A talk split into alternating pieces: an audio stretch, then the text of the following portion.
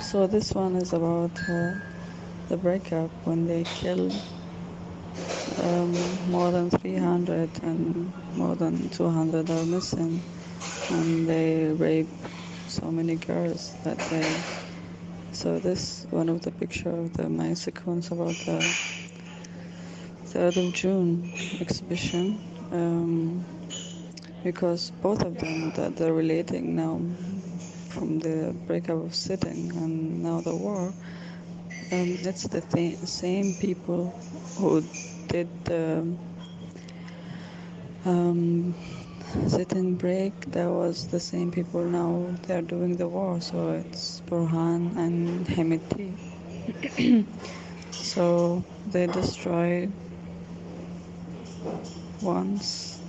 They destroyed our revolution once when they did this, and now they're destroying our own country, the whole country, just because they want to be in power, one of them.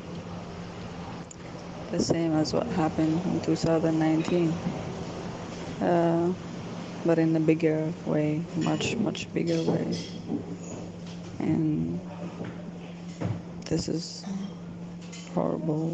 And yeah, so, yeah.